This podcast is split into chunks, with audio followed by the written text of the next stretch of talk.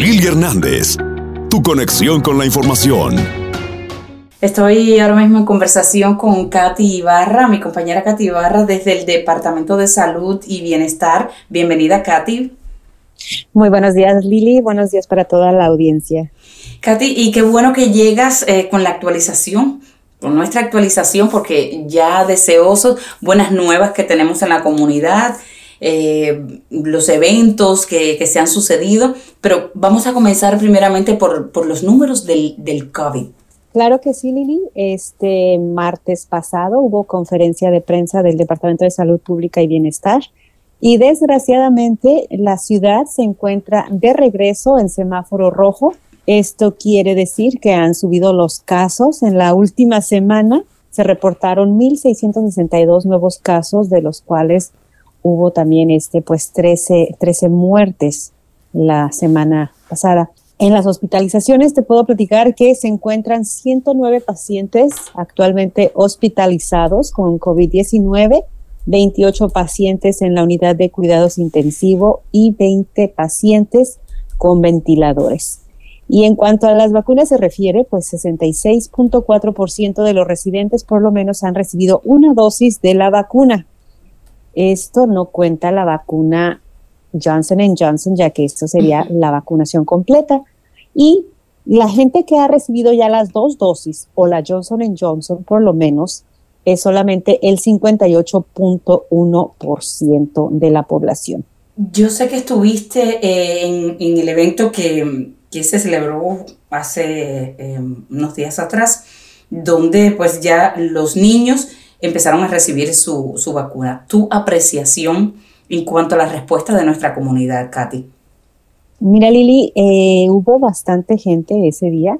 Y sí, fue uno de los primeros eventos donde el Departamento de Salud Pública, en colaboración con la Asociación de Enfermería de aquí de Kentucky, fue, fueron a dar a proveer este servicio en el Smoketown Family Wealth Center y llegó la gente, muchos padres de familia eh, nos comentaban que ya lo estaban esperando, que simplemente estaban esperando la aprobación para poder vacunar a sus, a sus hijos. Solamente vimos tres familias hispanas en el evento, pero también queremos recordar que el evento no fue publicado, promovido muy ampliamente, más que con los ah, pacientes o la gente que va al Smoketown Family Wellness Center.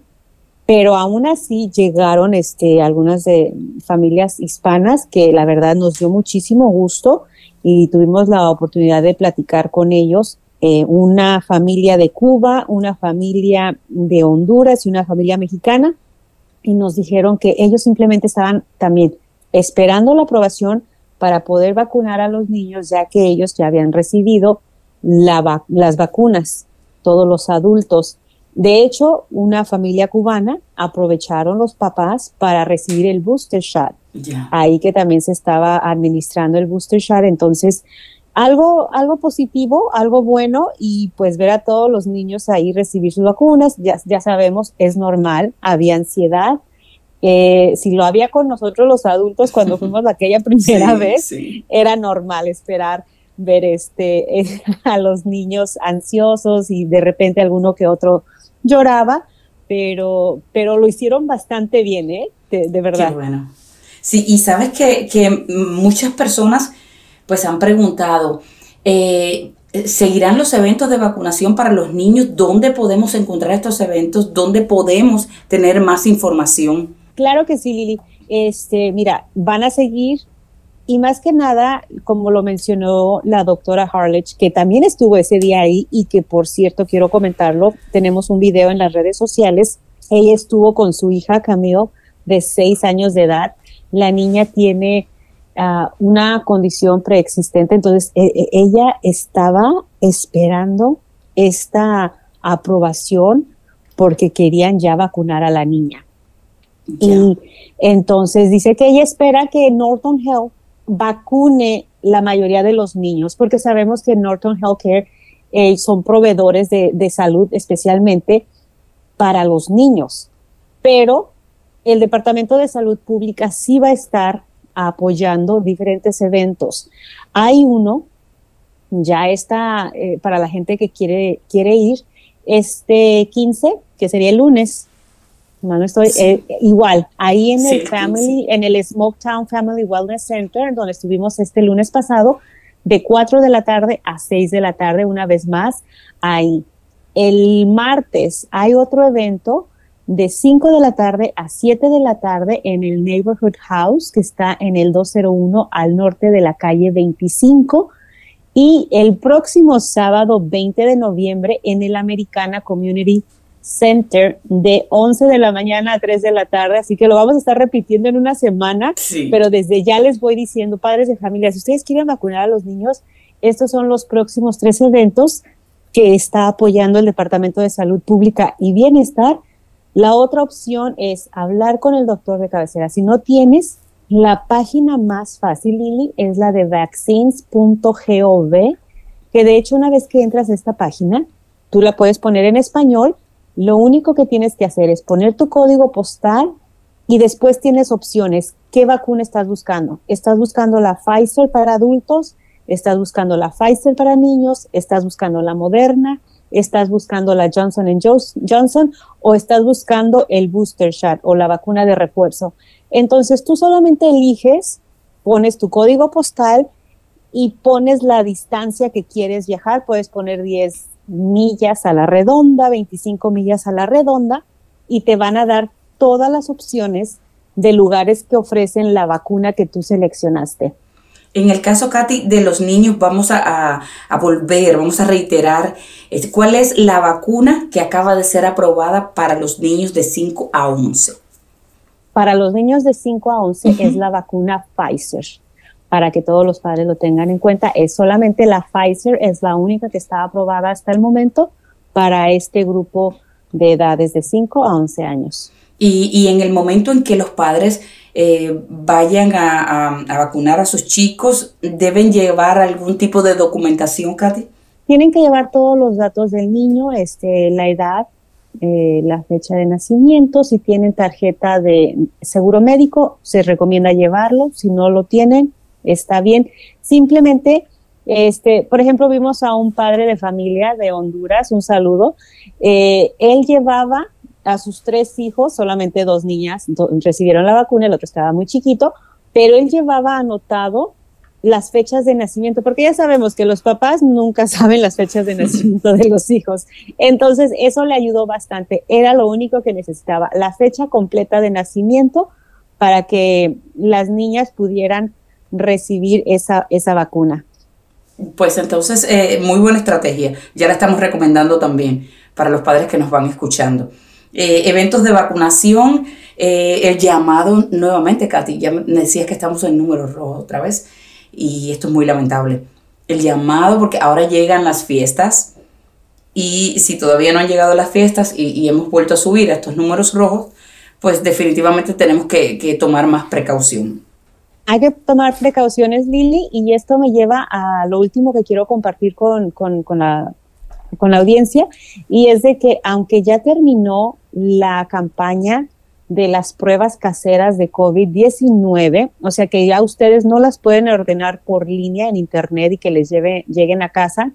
Creo por ahí tú las ordenaste, no sé si ya te llegaron. Sí, llegaron a casa y ahí eh, hice eh, la prueba a todos en casa.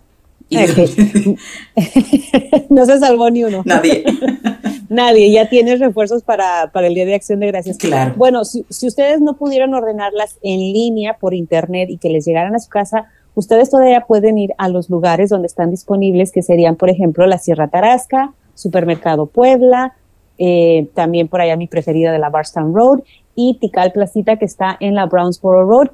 Las van a tener disponibles hasta que se agoten entonces ustedes pueden ir cualquier día, pidan sus pruebas caseras, llévenselas a casa y ténganlas ahí por si llega familia o amigos inesperados por ahí el, el día de acción de gracias y díganle, mira, primero que nada te voy a hacer una prueba, dame 10 minutitos y ya después te dejo pasar o tal vez te tengo que regresar a casa. Oye, y, se pasa mejor la noche, más tranquilo. Lo pasas más tranquilo, correcto. Vas a estar más tranquilo. Así es. Pues Katy, eh, entonces, eh, ¿qué me dices eh, acerca de, la recomendación que, le traes a la comunidad en estos momentos que nos escucha? eh, una recomendación final para, para este fin de semana, por favor. La recomendación, como lo hicieron la, doctora Harlech e invitados que estuvieron en la conferencia de prensa, es eso, ponerte la vacuna, ya está disponible para la mayor parte de la población, desde 5 años de edad hasta el más adulto de la casa, y o hacerte las pruebas. Eh, siempre es lo más recomendable. También se les recuerda si ustedes van a viajar, hacerse las pruebas, mantenerse con estas personas que sabes que están vacunadas si van a estar en grupos que no sean tan grandes. Pero pues esas son las recomendaciones, Lili, y esperamos que, no vuelvan a subir los números. Y una vez más, recordándoles que si ustedes necesitan ayuda, hay una, una línea de teléfono a la cual pueden llamar o nos pueden mandar mensajes a través de las redes sociales. La línea es el 502-912-8598, 502-912-5, perdón, 912-8598. Y las redes sociales, Facebook, Twitter e Instagram, por ahí también pueden mandar mensajes en español y les vamos a estar ayudando. Oye, Katy, antes que te vaya, eh, por favor, brevemente reitérame eh, la información acerca de esta licencia que deben sacar los, los eh, vendedores o, los dueños de negocios que, estén vendiendo tabaco o, todo lo que se utilice para, para, la venta del tabaco. Claro que sí, Lili, gracias por preguntar.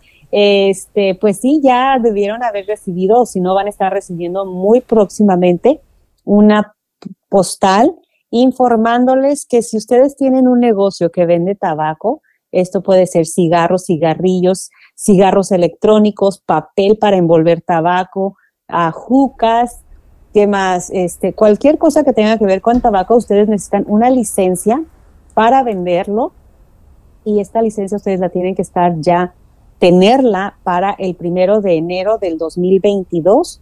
Ustedes pueden entrar a las redes sociales, hay un enlace en la biografía, en el bio, ustedes le dan clic y les va a decir licencia para vender tabaco, se van a ese enlace, ustedes llenan la aplicación en línea y ahí mismo lo pagan, van a pagar 35 dólares.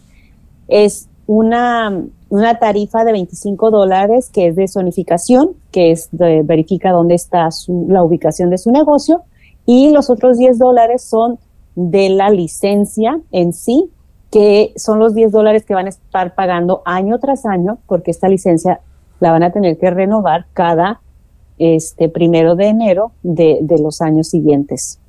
Perfecto, entonces eh, también pueden remitirse a todas las redes, como bien dijiste, y eh, tener eh, mayor información, más detalles. por favor, reitérame los números, donde podemos contactarte, parte de la comunidad que tenga dudas. Claro que sí, Lili. El número de ayuda que pueden llamar es el 502-912. 8598 502 912 8598. Bien, muchísimas gracias, Katy. Te deseo un excelente fin de semana y te espero el próximo sábado. Gracias a ti y feliz fin de semana para todos. Información. Sintonía. El poder de la información con Lili Hernández. Descarga la aplicación y sintoniza donde quiera que vayas.